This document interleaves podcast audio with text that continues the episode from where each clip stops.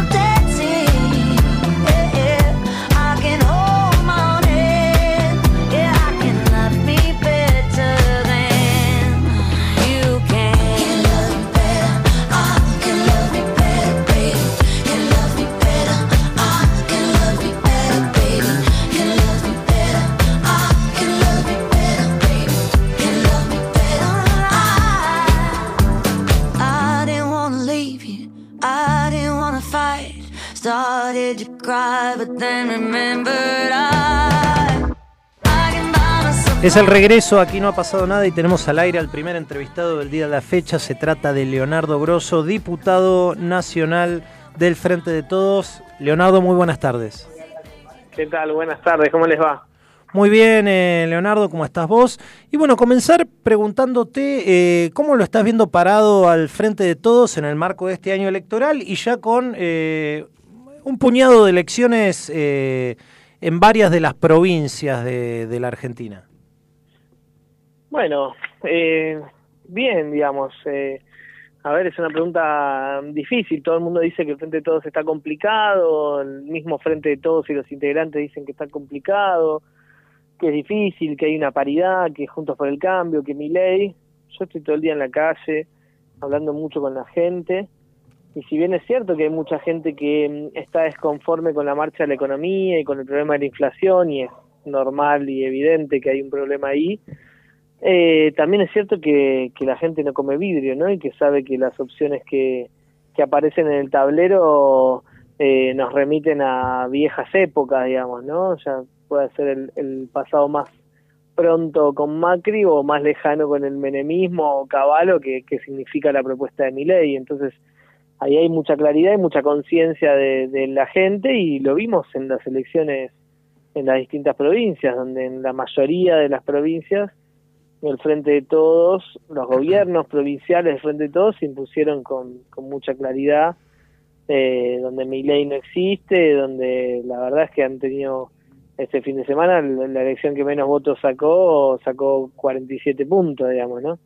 Eh, bueno, me parece que da cuenta también de que eh, la gente sabe un poco bien eh, eh, qué votar, digamos, y no y no no se deja engañar ni por las encuestas ni por los que quieren modificar la voluntad popular a través de la especulación que se hace siempre en la previa de las elecciones.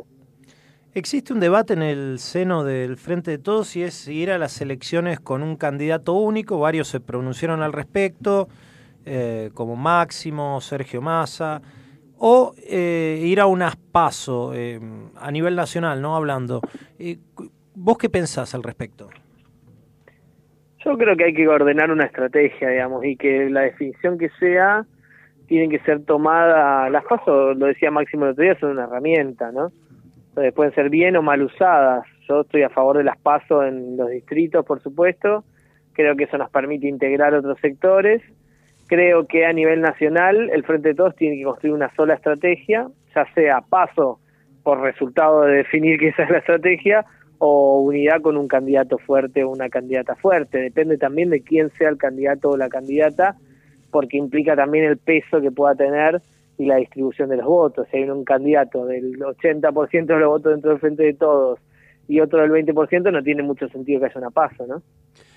Leo, eh, ¿Cristina tiene que ser candidata para vos? Mirá, yo trato de no hacer política en función de, del deseo individual, digamos. Sin duda, Cristina es una figura, es la figura más importante frente de todos. Yo creo que fue la mejor presidenta que, que bueno, por lo menos en mi vida yo tuve. Eh, me encantaría que, Cristina tenga ganas y esté eh, en la cancha de vuelta, pero bueno, dudo de eso porque ella viene diciendo que no. Entonces, eh, más allá de todo eso, trato de analizarlo objetivamente y lo que digo es que bueno dejemos de, de, mandarle a Cristina más de lo que de lo que ya nos dio porque nos dio todo. Esperemos a ver qué definición toma y yo sí creo que Cristina es la que tiene que ordenar el tablero político del frente de todos. Es la figura más importante el espacio más hegemónico dentro del frente de todos y quien tiene más experiencia y la mejor experiencia porque ahora hay otros compañeros que también fueron presidentes pero que no tienen la mejor experiencia. Bueno entonces que Cristina decida y ordene el tablero electoral porque es la, la, que más espalda tiene para hacerlo y si ella decide ser ella o ella decide que sea otro compañero otra compañera o que haya paso banquemos todos eso alineémonos todos los peronistas las peronistas y salgamos a hacer campaña para ganar la elección porque si que si volver a, a Juntos por el Cambio puede ser terrible para la economía argentina para el pueblo argentino para la sociedad que además eh, ese Juntos por el Cambio venga recargado, es decir, caballo con peluca, le digo yo, sea mi ley la, la, la apuesta que pueda llegar a, a gobernar Argentina, bueno, puede terminar todo muy mal. Entonces nosotros los peronistas tenemos una obligación que es evitar un escenario de sufrimiento para nuestro pueblo y si bien no se han resuelto todos los problemas, sabemos que nosotros trabajamos en la dirección correcta, ¿no? Leo, en la, en la respuesta anterior hablabas de, la necesidad de que haya paso en los distritos, ¿no? Obviamente eh, sos candidato a intendente o precandidato a intendente eh, de San Martín. Te quería preguntar, eh, ¿qué te llevó a esta decisión teniendo en cuenta que San Martín es gobernada por el Frente de Todos, ¿no? Digo, ¿qué crees que, que le falta al distrito que querés aportarle? Bueno, no, varias cosas, digamos. Primero, una buena estrategia electoral porque nosotros creemos que si no hay paso y la propuesta electoral del Frente de Todos en San Martín es un poco eh, la continuidad de lo que ha pasado en los últimos cuatro años, creemos que eso es, es poco atractivo, digamos, con respeto y, siempre con buena leche, creemos que eso es poco atractivo para, para nuestros vecinos. Y después creemos que podemos aportar un poco todas las discusiones que venimos trayendo, que muchas veces los espacios, después de mucho tiempo de estar gobernando, se vuelven un poco resistentes a las críticas o a la modificación de determinadas prácticas o de determinadas políticas. Y bueno, ahí vamos con nuestras propuestas. A ver, creemos que una paso en San Martín puede hacer crecer el frente de todos y los sondeos que tenemos, de los cuales no voy a decir más que esto, eh, dan cuenta de eso, de que si hay paso en San Martín, el frente de todos crece en volumen electoral. Segundo, creemos que nuestras propuestas pueden servir para enriquecer no solo la campaña, sino la gestión del Frente de Todos en San Martín, y que si ganamos las podemos llevar adelante. Eh, y estas son cosas muy concretas que estamos desarrollando y que todos los vecinos y vecinas las pueden ver, no solo a través de las redes, sino en las reuniones que vamos teniendo, y que tienen que ver con nuestras propuestas de gobierno, en seguridad, en trabajo, en salud, en medio ambiente, en hábitat, en vivienda, en alquileres, que tienen que ver con los problemas que los vecinos hoy están arrastrando y que pocas veces se ponen arriba de la mesa en el marco de, una discusión electoral. Si tuvieras que decir, y sé que por eso es una pregunta muy general, porque cada barrio, cada localidad tiene su, su característica, pero si tuvieras que decir cuál es el principal problema que te plantean los vecinos de San Martín cuando recorres eh, los barrios, cuando hablas con ellos, eh, ¿cuál es hoy el déficit primario más importante que tiene San Martín? Seguridad, seguridad, no, no tengo duda pero eso lo, vemos hace años. Seguridad, seguridad es el problema más grande que tiene San Martín. San Martín tiene un problema estructural en términos de, de, ordenamiento después de, las variables delictivas que tiene que ver con el narcotráfico, que a la política le cuesta mucho hablar de eso porque debería hacerse cargo de lo que no hizo, inclusive a los, los propios compañeros de nuestro propio espacio, digo, a nivel local, provincial, nacional, como sea y que, y que dirime o, digita un montón de cosas que son muy tristes para nuestro distrito, digamos. Nosotros nos acostumbramos, pero este es el distrito de la cocaína envenenada, este es el distrito de los narcopayasos amenazando barrios enteros y la gente escapando de sus casas para no ser asesinadas, es uno de los distritos cabecera de la departamental con más homicidios después de, de la departamental de Rosario, digamos, ¿no? Entonces, nada, tenemos problemas estructurales que si nosotros no los resolvemos nunca vamos a bajar los índices de, violencia dentro del marco de la inseguridad que hay acá en San Martín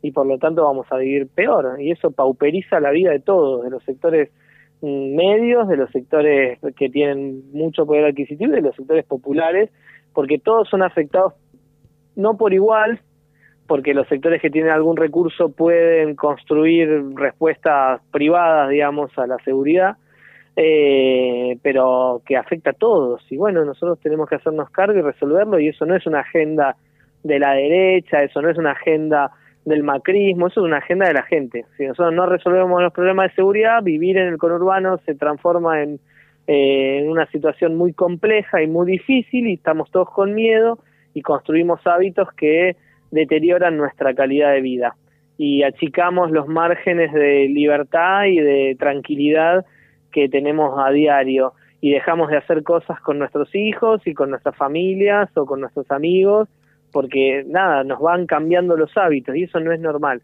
Y el peronismo tiene que dar una respuesta y nosotros estamos construyendo una respuesta sin ceguera, sin, sin sonceras, como diría Jaureche, con mucha claridad, porque hay experiencias a lo largo y ancho del conurbano que han funcionado de propuestas muy concretas inclusive hasta con muy poco costo acomodando los recursos que, que, tenemos, que, que dieron resultados y que las podemos aplicar acá en San Martín, pero para eso hay que tener decisión de ordenar, de poner orden, no puede ser que acá los, algunos barrios sean controlados por, por bandas de delincuentes eh, narcos, los barrios los tiene que, que, gobernar el municipio, ¿no? Bueno, esas son cosas que nosotros queremos poner arriba de la mesa y discutir, porque si no después viene la derecha eh, o los libertarios, cambiemos los libertarios con propuestas demagógicas que no solo no resuelven el problema, sino que lo empeoran, porque ya lo vivimos durante los cuatro años del gobierno de Macri y María, Eugenia Vidal, porque durante ese periodo es donde más se acrecentó o se extendió esta problemática en nuestros barrios acá en San Martín. Leo, lo nombraste un par de veces a, a Milei y a los libertarios, ¿no? Y preguntarte si te preocupa este, este corrimiento que se, se viene dando, por lo menos uno lo ve en los medios, en las encuestas que se difunden, de la sociedad hacia la derecha, ¿no? Y, y si crees que esto tiene que ver con eh, que ha fallado evidentemente el, gobierno nacional de frente de todos en estos años de, de, gestión por determinados factores, en la economía, en la seguridad, digo, que eso no ha mejorado evidentemente en la gente y, y tiene que ver con eso, o hay otra cosa dando vueltas que, que, le está llevando a la gente hacia ese lado. No, yo no creo que haya un corrimiento a la derecha, creo que hay un hartazgo de, mucha gente eh, fagocitado, digamos, por los problemas económicos, la inflación, por supuesto, que hace que, que, que, que, piense desde la agite permanente de los grandes medios y la realidad económica que nadie ha resuelto y que, y que todo está igual que siempre, ¿no? Eh, y en ese hartazgo entra toda la política y mientras la dirigencia política no nos pongamos a hablar de los problemas de la gente y sigamos hablando de nuestros problemas o nuestras discusiones y no de la inseguridad, no de la inflación, no de la concentración económica o de, de, de las cuestiones que generan o son la base de estos problemas, va a seguir profundizándose ese hartazgo y va a seguir apareciendo este tipo de personajes nefastos que son peligrosos para, para la democracia, ¿no? O sea, mi ley articula un discurso donde dice yo vengo en contra de la casta y después sus aliados provinciales son la casta que nosotros echamos a piedrazo en el 2001, para decirlo brutalmente, digamos, ¿no? Que nuestro pueblo echó a piedrazo en el 2001 al grito de que se vayan todos esos son los que están bancando la campaña de, de Milei, esas son las ideas que trae Milei, que siempre fue un, un, empleado de bancos que laburó para el sistema financiero y que lo que busca es imponer esos intereses con un discurso de reacción, digamos, para decirlo de alguna manera. Entonces, por eso hablo de esa manera de Milei, por eso no creo que la sociedad se haya vuelto a la derecha, sino lo que pienso es que hay un hartazgo y que la política tiene que hacerse cargo de hablar de los problemas de la gente y empezar a resolverlos y construir acuerdos también, acuerdos transversales entre los distintos sectores políticos para resolver los grandes temas de la Argentina que permitan a la gente concluir que la política es una herramienta que, que sirve para transformar y desarrollar la Argentina, ¿no? Sea quien sea, podemos tener diferencias ideológicas, pero todos creemos en la democracia y en la política como la herramienta para, para construir y, y resolver nuestras diferencias. Leo, muchísimas gracias por tu tiempo, ¿eh? Gracias a ustedes. Un abrazo. Mando un abrazo. Escuchábamos a Leonardo Grosso, diputado eh, nacional del Frente de Todos y precandidato a intendente del Frente de Todos en San Martín. Eh, ¿Le darán boleta, Leo? Te lo pregunto con, a canzón quitado. Porque es jodido que con un intendente propio le den boleta a un opositor, ¿no? En una interna. Yo en el Frente de Todos no lo veo, ¿eh? No, y puede ser que no. Me, me, parece que va a correr el mismo destino Patricia Cubría en La Matanza eh, y alguno que otro más que está pululando y pidiendo Ya interno. intentaron en las pasadas elecciones que no, que no se jugaba la intendencia y en ninguno, en ambos casos no pudieron participar. Y es difícil, es difícil. Está bien, tiene, ellos tienen la herramienta de este partido que han creado, de este, de este frente que han sí, creado. De los Patria de los Comunes. Pero a ver, yo me pongo los zapatos de, sin entrar en el caso de Leo Grosso, ¿no? Candidato X, le pido una interna en el frente de todos al intendente X. Ah, no me la das, mirá que juego con Patria de los Comunes. ¿Qué ganas? Vas a sacar dos puntos. No, no, no es muy. No es sencillo que la gente vote una alternativa bueno, nueva. pero es una forma de hacer que les den la interna. Porque esos dos puntos, obviamente, se los van a sacar al frente de todos. Sí, este, entiendo lo que decís, pero imagínate que en la matanza, donde el peronismo gana por 40 puntos, les chupa bastante un pie, sí, por no pero, decir otro órgano. Pero Espinosa cada vez gana por menos, no saca la misma cantidad de votos que el gobernador y que el presidente. ¿eh? Cada vez saca menos Puede puntos ser. Espinosa y eso redunda en cada vez tener menos control del Consejo Deliberante. Bueno, en San Martín sí puede ser eso, que eso funcione, porque recordemos que Cambiemos viene, va, Cambiemos no, eh, Juntos por el Cambio, eh, o como se vaya a llamar, no sé cómo se va a llamar ahora ese partido, eh, ganó las últimas elecciones, así que, o por lo menos las paso, no recuerdo si en la general ganaron. Sí, ganó, ganó Petrino. Ganó Petrilo. Mm, así que es un lugar que es proclive a la oposición. Pero hay que ver también qué tanto se dispersa el voto opositor con Milei, ¿no? Porque en un lugar que tiene un intendente peronista que uno piensa menos de 30 puntos no va a sacar, por lo menos, imaginemos que hay dos candidatos que van a ser fuertes, el candidato de Juntos por el Cambio y el candidato de Libertad Avanza, y quizás entre los dos saquen un 50%, pero como se dividen los votos, termina ganando el intendente. Puede ser un escenario plausible en los distritos, ¿no? El crecimiento de una tercera fuerza que a priori pareciera le saca más votos a un Cambiemos que a un Frente de Todos por el tipo de votante, qué sé yo.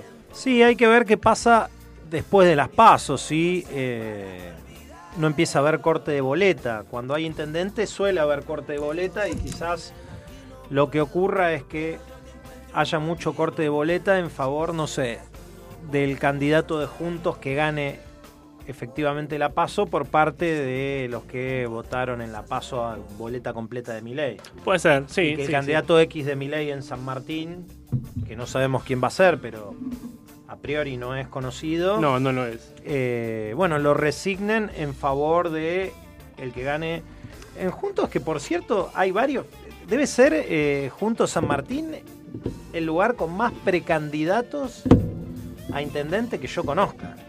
Debe haber lugares peores, pasa, no, no, no seguimos tanto. Bueno, pero de los que seguimos seguramente, porque Sí. tenemos, mira, vamos a, enunciarlos. A ver, Tenemos a D'Alessandro, que es el candidato de, de Pose y de una parte del radicalismo. el doctor Mauricio D'Alessandro. Sí. Tenemos a López Medrano, que fue eh, ministro de Desarrollo Social de Vidal. Sí. Tenemos después al candidato de Patricia Burrich, Lobos. O Lobo, Lobos, Lobo. Matías Lobos, sí. Sí. Andrés. Petrilo, Andrés Petrillo, que fue el último ganador, y nos está faltando una más por parte del ibosquismo, me, sí, me vi el nombre, una Eh, mujer que sí. lanzó. De que es una, era una, eh, es una concejal de San Martín también. Se me fue de la cabeza el nombre, le pido disculpas si está escuchando. Eh, hay que googlearla después. Eh, sí, bueno, el ibosquismo igual viene de, de, de- de traspié en traspié, ¿no? Desde, desde su derrota inicial, su influencia. Que además no va a ir como ibosquismo, es supuestamente eh, la UCR oficial, ¿no? Claro, abad sería el, el Sí, aba- sí, el abadismo. Que no sé qué va a pasar con estos candidatos de la UCR, ¿eh? yo te soy sincero. Ah, va- ¿Van a ser candidatos eh, Gerardo Morales y Facundo Manes en una interna donde los van a aplastar Burrich y Larreta? ¿Tiene sentido? Yo, no Yo no creo que la UCR tenga un candidato a presidente. En todo caso, pondrá el vice de alguno. Eso puede ser más lógico.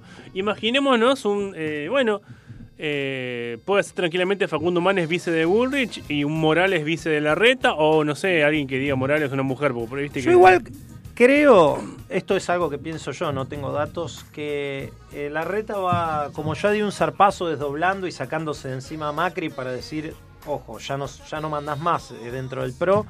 Para mí va a dar un zarpazo de última hora con algún vice que no creo que sea Morales. ¿Quién crees que puede ser? Schiaretti. ¿Schiaretti? El gobernador de Córdoba que no puede reelegir va a ser Jay Llora, el candidato a gobernador de, de su fuerza en Córdoba, y que lanzó este tercer espacio, que ya ni siquiera sería tercero porque sería cuarto espacio después de Milei, que va a naufragar como siempre, y creo que si es un poco vivo, eh, va a negociar. Va a negociar y ya habló ante las cámaras empresarias de que él quiere un gran frente opositor para ganarle al kirchnerismo. Así que yo creo que eso no lo habrá dicho antojadizamente. Puede ser. Debe estar negociando y a la reta lo veo como alguien plausible para hacer eso. Pero bueno, también la reta tiene un acuerdo con, con la UCR. No sé cómo se va a dirimir esto, porque la UCR, aunque no lo quieras, es importante. Maneja, maneja distintas provincias. En provincia de Buenos Aires muchas gobernaciones. En el interior también, perdón, muchas intendencias. En el interior también. Bueno, pero hay formas de. No sé, le das la- el- una banca de senador a Gerardo Morales, total, tiene, tiene Está bien, pero me parece que eso le dieron en 2015 y se quedaron con un poco con sabor a nada, ¿no? Eh, le dieron la vicegobernación, que bueno. Imaginemos que hay un pacto y que la reta le ofrece si soy presidente, sos mi ministro del Interior. Algo así, que de hecho lo fue en la Alianza Morales. Si no, era el Interior, uno de esos. Sí, sí, sí, fue, fue ministro. Sí, Eh, sí, debería ser un cargo Posiblemente sea, importante. sea eso, sí, me imagino eso. Eh, fi- aparte, pará, hablemos de algo. ¿Cómo la limpiaron a Vidal, eh? Se habló de Vidal va a ser candidato de ciudad y de golpe fue la nada misma Vidal. No nos olvidemos que Vidal era precandidata a presidenta. Creo que nadie se creía eso, de que No, iba a ser no. precandidata a presidenta, que lo estaba haciendo también. Alguien me parece que la mandó ahí, a- digo alguien, Mauricio Macri, la mandó ahí Sí, para claro. embarrarle un poco la cancha a la reta. Eh, pero bueno, era insostenible eso en el tiempo y además juntos, por hacer estas avivadas de pelearse, de ver quién, de quién es más vivo, eh, empezó a perder puntos. Se dieron cuenta esta semana, cuidado muchachos, los que pueden quedar afuera de un balotaje somos nosotros. Sí, si sí, sí, sigue sí. creciendo mi ley y si el gobierno se repite en las elecciones que está haciendo en algunas provincias. Porque bueno, el peronismo, por más malo que sea el gobierno, que de hecho lo es, nunca hay que subestimarlo. No, Siempre no, no, tiene una base de votantes importante. Sí, de hecho la provincia demostraron que sigue ganando. Ganó en 9 de 8, si no me equivoco. Sí, sí, ganó eh, claramente en Tierra del Fuego, fue un- por goleada, ganó casi el 50% Solo ganó. Morales, que lo nombramos recién. En La Rioja ganó por goleada, en La Pampa eh, fue la peor elección que hizo y así todo ganó por 7, 8 puntos. Eh, en Tucumán va a ganar, en San Juan presumo que va a ganar, aunque perdieron la capital. Eh, y bueno, sí, esas fueron en, en- en las elecciones porque después Misiones es un partido, partido renovador, es un partido propio de Misiones, aunque tiene un acuerdo con el, con, con el oficialismo nacional y lo mismo en Neuquén, que, que ganó un outsider del propio partido del Sí. Movimiento Popular Neuquino, pero que también tienen acuerdos. Pero ahí, en el, en que ganó en Neuquén, también tiene acuerdos con la reta. Como que todos Sí, se lo sí, quisieron atribuir ese triunfo, medio raro. Eh, pero o bueno. sea que solo, eh, hasta ahora solo ganó la UCR en Jujuy, que ganó bien también, hay que decirlo, con un PJ fragmentado. Eh, pero, a ver, convengamos. Con lo que hizo el kirchnerismo con Milagro Sala en Jujuy, los jujeños no pueden ni ver. No, además que más allá de Milagro Sala, eh, los, los gobernadores habían sido muy malos. Fellner y Barrio Nuevo había sido el otro gobernador de Jujuy, habían sido muy malas administraciones. Pero pará, no se, no habían se sido malas, necesitaba mucho pero para- también tenía un estado paralelo adentro. Que Claro, sí, sí, Era muy sí. difícil con Milagro Sala ahí. Y los jujeños saben que eso lo impulsó el gobierno nacional y no se lo perdonan. Y es lógico que no se lo perdonen. Y además, también hay un tema con Jujuy, Salta, las provincias más. Ah, más bueno, y nos norte. faltó Salta, donde ganó el peronismo, no es frente de todos, es peronismo. Masismo era más que nada, sí. Sí, es peronismo, Sáenz, pero bueno, tiene acuerdos con varios. También otro que, Este, es como un gran frente, Pero ¿no? vos hablás con los locales en Jujuy y Salta y les importa más lo que pasa en Bolivia que en Argentina. Están más cerca para comerciar con la frontera de Bolivia que lo que pasa en Buenos Aires. Eh, también hay un tema de disociación, ¿no? Uno piensa desde capital y desde el conurbano y re- cuando más te alejas de acá, la gente, sus realidades No, obviamente que cada, cada, cada lugar tiene su propia su propia realidad y, y la gente también vota en base a eso. Sí, sí, es complejo. Eh, Difícil... Y para juntos, a ver, eh, no sé, repasemos, ¿cu- ¿cuál qué puede ganar? Eh, Corrientes tiene la elección igual que Santiago del Estero, que votan en otros años, así que esa la sacamos. Luis Mendoza, Juez puede ganar, Luis Juez puede llegar a ganar. Yo la veo difícil, ¿eh? Para mí va a volver a ganar el candidato de Schiaretti. Carolina Lozada. tiene- Es así, ahí sí te doy la derecha, para mí, eh, juntos en, En en Santa Santa, Fe. Fe. Además, no, no, no va como juntos, va como un gran frente que engloba también al socialismo, que bueno, hasta Sí, no hace hace poquito. mucho gobernó la provincia y bueno, digamos que la gestión del, del peronismo en Santa Fe deja bastante que desear, ¿no? Rosario de Sangrado. Ya venía igual de antes, no es Sí, que sí, sí, no, le inventó el peronismo, pero sí. No, no, ya cuando gobernaba el socialismo... Que de hecho por eso lo sacaron, porque la provincia en sí, el resto funcionaba bastante bien, pero el crecimiento del narcotráfico fue tal que lo- los terminaron Sí, echando. Rosario es, eh, es un lugar importante para ganar la provincia. Claro. Es difícil igual de solucionar. Si no metés fuerzas federales, viste, cuando hay una- un conflicto con gente armada tan, tan pesada, la policía provincial está medio... Sí, complicada. hasta ahora nadie lo pudo, nadie lo pudo solucionar. Pero además, convengamos, ¿no? ¿Cuál es la solución? Porque si tenés ahí, no sé, debe haber 5.000 entre narcos y soldaditos. ¿Y qué haces? ¿Los matás a todos? ¿Los metés presos a todos? ¿Qué haces? ¿Dónde los metés? ¿A dónde va toda esa, cadena de negocios? ¿Cuánto tardan en reemplazarlos? Porque la gente sigue consumiendo droga igual. Y entonces es difícil. Eh, ¿Qué sé yo? También decís que hay que hacer una campaña para que la juventud deje las drogas. No sé, no han funcionado a lo largo de la historia. Los pibes se siguen drogando, ¿no? ¿Cuál es la solución? Eh, ¿Hay una solución real? O, la solución es, mira, algo polémico que voy a decir, la solución es que se meta en la política, haga negocios con los narcos y acuerden paz, que no haya tiros, que se repartan la plata todo, que sigan siendo corruptos y que haya drogados, pero que no haya más muertos. ¿Es esa la solución real? Lo tiro. Hasta ahora no, no hay solución real porque digamos que cada vez se deteriora más eh, la situación en Rosario y Gran Rosario, ¿eh? no solo Rosario, también en, en, las ciudades linderas a Rosario también pasa. Sí, bueno, igual también uno siempre habla de Rosario, pero el conurbano tampoco está tan lejos. San Martín mismo que hablamos recién con Leo Grosso no está tan lejos de Rosario. Pasa que hay más muertos dentro de las villas que fuera y no trasciende tanto como, como pasa en Rosario, pero la violencia está acá, no, no, no nos es ajena, digamos. Eh, yo creo que pero bueno, algo hay que hacer. está bien, pero hay que guiarse por las estadísticas y las estadísticas dicen que el índice de crímenes en Rosario es mucho más alto que en todas las demás ciudades del país. Sí, eso seguro. Que está peor, está peor. No, es una mentira, pero a lo que me refiero es que si hablamos de crímenes narco, en el conurbano viene pasando bastante. ¿Qué sé yo? No sé, en realidad no escuché a nadie que tenga una propuesta real para eso. Solo escucho hay que mandar a fuerzas federales, pero no escucho un plan exacto de qué hay que hacer, cómo hay que hacer, no. No, no escucho que nadie lo diga.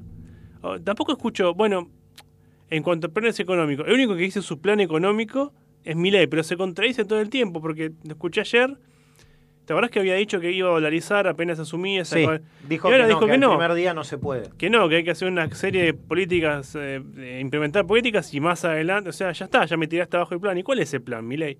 Y el resto habla de, no sé, la escuchaste a Patricia Bullrich. Dijo, no, vamos a, una, tener una economía con, doble moneda. ¿Y cómo funciona eso? No explicó una goma. Dijo eso, que va a estar dólar y peso. No, ni ningún detalle de cómo funcionaría eso.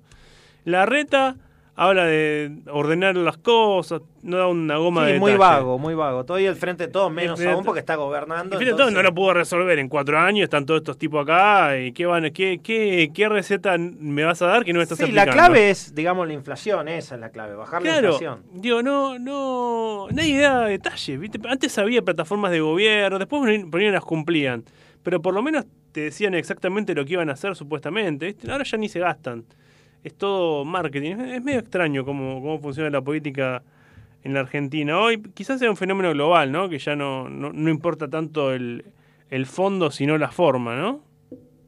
No sé. Me parece que sí. En fin, son y media. Si les parece un poco de música, ya venimos con la próxima entrevista.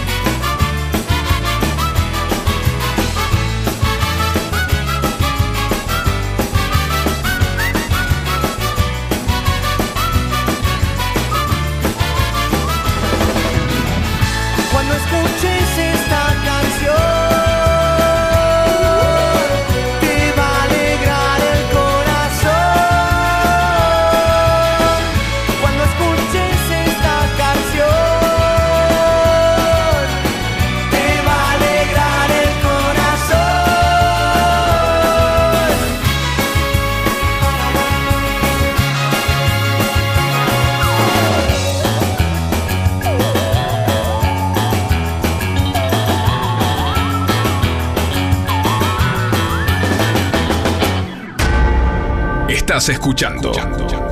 Aquí no ha pasado nada. Donde la rosca se cocina. When I met you in the summer, to my heartbeat sound,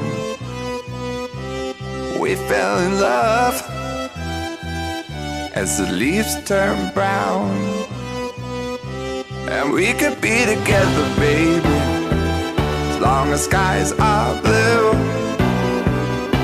You act so innocent now, but you lied so soon. When I met you in the summer.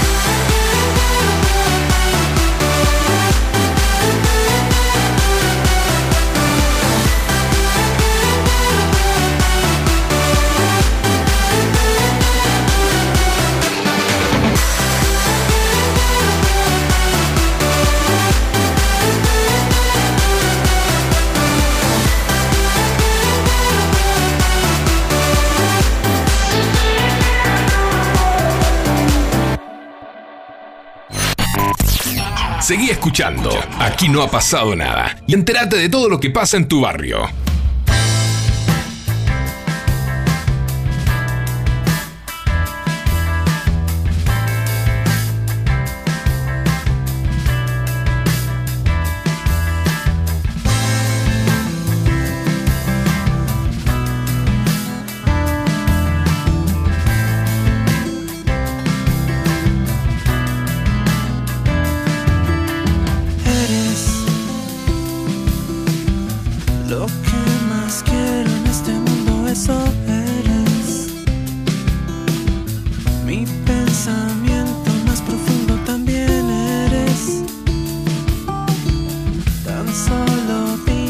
Que aquí me tienes.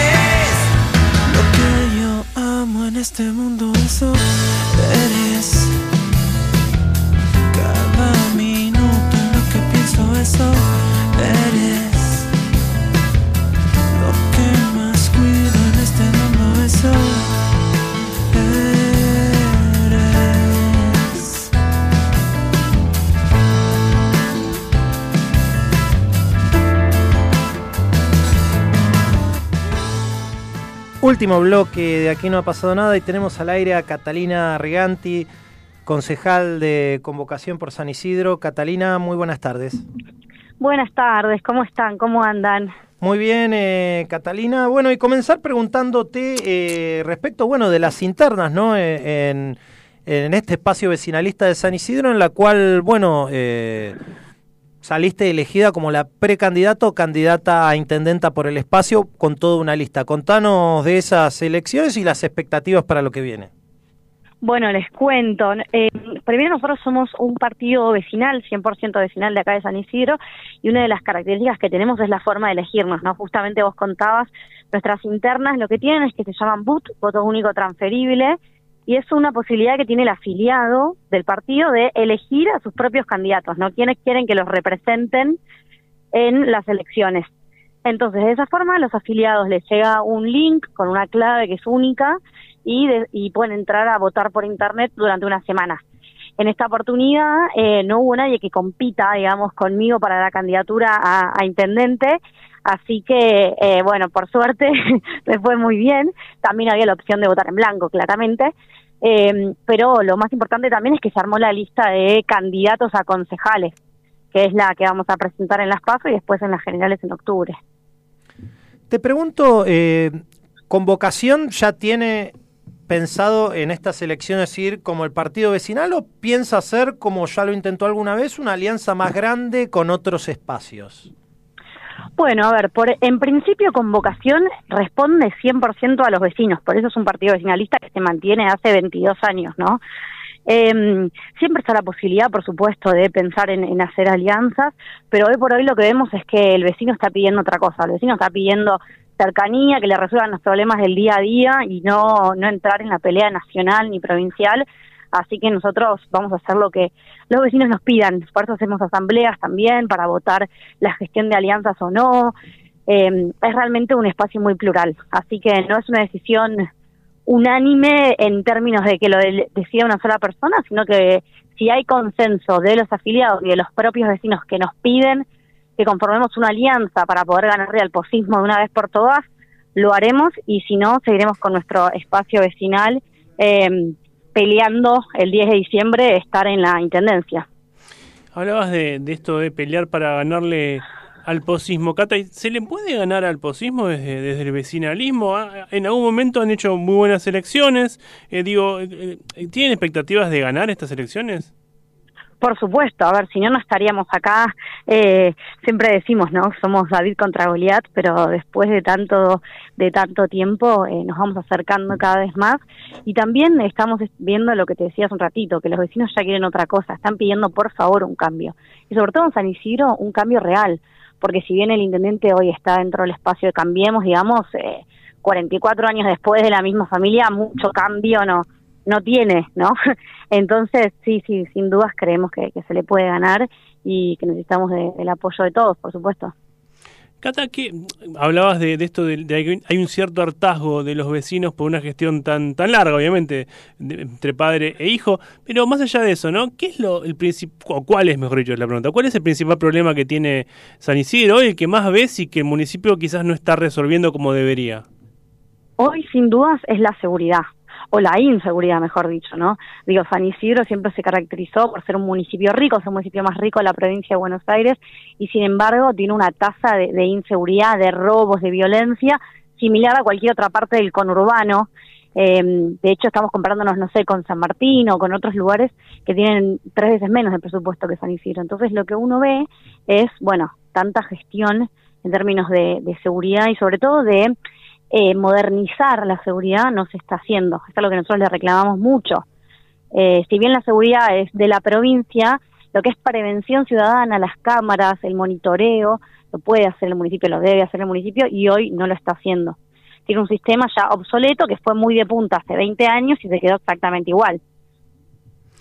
Y más allá de la seguridad, cuando hablas con los vecinos, digamos, porque uno, hablabas de recién de compararlo con San Martín, ¿no? Y uno cuando le hablan de San Isidro, no es lo primero que viene a la cabeza distrito inseguro. ¿Por qué se da esa, esa sen- Es como al revés de lo que dijo Aníbal, en vez de sensación de inseguridad, sensación Claro. de seguridad. Sensación de inseguridad totalmente. Bueno, yo creo que hubo una construcción de, como te decía antes, de, de 20 años de la- del mismo gobierno, mi- mismo la misma persona, ¿no? Porque 44 el mismo apellido, eh, de construir un San Isidro que se intentó separar del resto de los municipios y mostrarse como un lugar más seguro. Hoy ya nos atraviesa a todos y es algo de lo que no se puede esca- escapar. Pero si bien la sensación, como, como decías vos, de, de inseguridad se ve más quizás o la, o la reclaman más vecinos de otras partes del conurbano, nosotros vemos los hechos y las denuncias y la cantidad de, eh, de hechos delictivos que hay en San Isidro son iguales que en cualquier otro municipio. Entonces, ahí sí hay una problemática que puede atacar.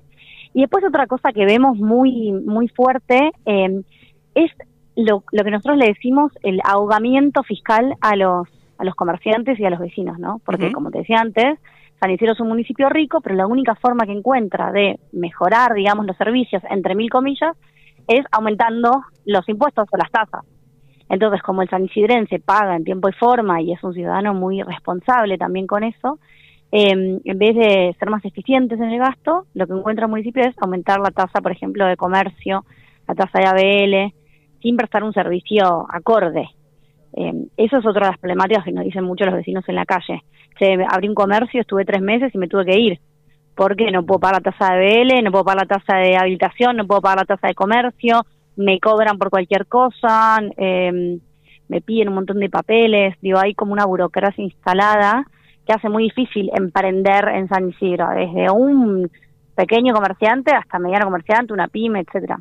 Ahora, desde el Consejo, ¿ustedes no logran llevarle estas sugerencias al gobierno municipal, como bajar tasas, eliminar alguna tasa? Digo, ¿no, no es permeable a sugerencias? Sí, eh, no era, no lo fue casi nunca. Recién el año pasado, después de venir insistiendo 20 años que tiene convocación y es una de nuestras banderas, logramos sacar 20 tasas en la ordenanza fiscal y la impositiva, que la fiscal es básicamente eh, qué te cobran y la impositiva es a cuánto. Entonces lo que logramos fue que se modifique la ordenanza fiscal y la impositiva para que saquen tasas que al vecino le representan un gasto, pero al municipio no. Por ejemplo, la tasa de publicidad.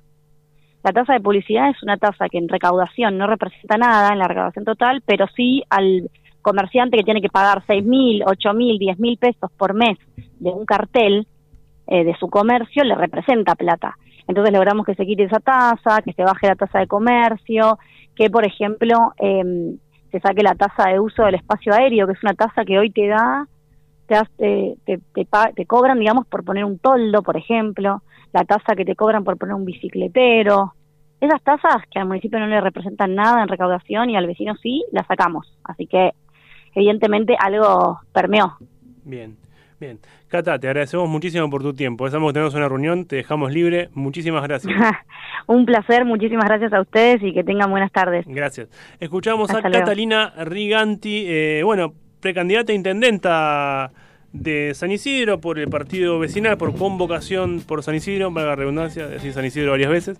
Eh, que bueno, fue electa en esas internas que tiene el vecinalismo, que bueno, igualmente ya lo decía, era la única candidata, ¿no? Fue una elección tipo la de los gremialistas, pero bueno. Pero está bueno el tema de elegir el orden de la lista de concejales, eso sí, eh, la verdad que es interesante. Eh, después hay que ver qué pasa con convocación si no tiene algún tipo de alianza más arriba, ¿no? Porque, de hecho, eh, recuerdo elecciones anteriores, primero la alianza anterior con Carlos Castellano en la última Sí, legislativa. que no funcionó. No funcionó realmente, pero anteriormente habían hecho una intentona de juntarse con, por ejemplo, en la época de Guillermo Montenegro, con el sector del pro opositor a Pose, ¿no? Sí, bueno, Montenegro pierde la interna con Pose y esos votos en general fueron, fueron para convocación. No, Claro. no totalmente, pero gran parte de esos votos fueron a la convocación, que de hecho hizo una gran elección esa vez. Pasa que, esto es una opinión personal, son, es opinión, no datos reales, porque no tengo cómo comprobarlo, pero pienso que el tipo de votante de convocación se va a sentir muy identificado con Milei. Y al estar un candidato de Milei, les va a restar bastante. Tengo esa teoría. Quizás me equivoque, ¿eh? pero... Y además tenés el candidato de Patricia Bullrich. Ramón Lanús, bueno, en las pasos sí, yo me refiero en el pospaso, porque Ah, yo descarto que Gustavo Pose, a priori, y, y- y lejos de, de ser peyorativo con Ramón Lanús, un buen dirigente político, pero pienso que Gustavo Pose en un interno le gana a cualquier candidato en San Isidro, no debería tener problemas. Este, salvo que me diga le ponen frente a Juan Carr, no sé, alguien con una imagen increíble, pero No, Juan Carlos es vecino de Vicente López. bueno, le como si eso impidiera algo en este. Déjame de joder. ni, ni, ni de esos argumentos, si no existe. Eh, eh, tenemos a Vidal. Es vecino mío de Florida, Juan Carlos, viejo. Bueno, a Mieiro también, y a tu vecino estaba en San Fernando. eh, no digamos boludeces. Eh, aparte nadie controla esto. Yo no, yo no sé hasta qué punto. No, no sé ni para qué se gastaron en poner la ley en que tenés que tener domicilio en X lugar para gobernarlo si nadie la cumple. A nadie le importa. Es medio, medio extraño. No. Bueno, señor Vargas, nos tenemos que. Cristina no va a ser candidata. ¿eh? Cristina no va a ser candidata, lo publicó recién en sus redes sociales. Métanse volando al Facebook de Cristina porque si entran por Twitter está caída la página. Igual yo digo, eh, más allá de lo que uno pueda pensar de Cristina, me parece bien, porque ella ya dijo dos veces que no iba a ser candidata y un operativo clamor y demás, y mantuvo la palabra. Para mí eso es importante. Yo me atrevo a decir, más que operativo clamor, hay un operativo presión. Le están presionando Sí, sí. Sin... La mía no quiere ser candidata. Ah, ¿Cómo Y ahora a el operativo presión se va a trasladar a Kisilov, que le van a pedir que deje la gobernación para Sí. ser candidato a presidente, y yo creo que Kisilov les va a decir, de acá Mm, muchachos. No. O si lo fue a más, así, necesitan una figura. Pero Massa, está bien, Massa es una figura, es el ministro de Economía del 8% de inflación, qué sé yo. Es difícil, sí, es difícil. Pero bueno, no tiene nada mucho mejor el frente de todos, digamos. Convengamos que no es que le sobran candidatos. Si no tenés a Pichichi, que bueno, tiene ganas. Tiene ganas, y bueno, para salir tercero, que saca tercero el Pichichi, déjalo, qué sé yo. Bueno, pero si salen tercero es un fracaso total, ¿no? Me imagino que le va a ser muy complicado ganar, pero por lo menos llegar a un balotaje y perder con, con honor. Salir tercero, no llegar ni al balotaje, es... No estaría mal igual. Ot- Otro balotaje de Scioli que lo pierda de vuelta para que se deprima realmente mucho Scioli. Bueno, pero está bien, ahí tenía el caballo del comisario, ahora va con las de perder. Si llega al balotaje, te digo que sí. No creo que nadie festeje perder un balotaje igual. No, no, no, no, el pero no veo al peronismo festejar salir segundo nunca. Y no. Pero, dada la circunstancia que no juega Cristina, o sea que perdiste hace dos años las elecciones por mucho, Sí. en todo el país las perdió, las- y en Buenos Aires sobre todo, y que no repuntaste nunca desde que perdiste esa elección, todo lo contrario, hubo peleas y peleas, peleas, la verdad que llegar a un balotaje y perder por menos de 10 puntos, te digo que dentro de todo está bastante bien. Es y digno. retener, como está haciendo, las, las gobernaciones. Dignity, como diría Calu Rivero. Eh, bueno, señor, nos tenemos que despedir, que ya viene según el siguiente programa. Mi nombre es Cristian Sánchez, me acompañó el señor Sebastián Barra. Esto fue aquí no ha pasado nada, como siempre, en el aire de FM Sónica, cada martes de 18 a 19 horas. Nos escuchamos el martes que viene. ¡Chao!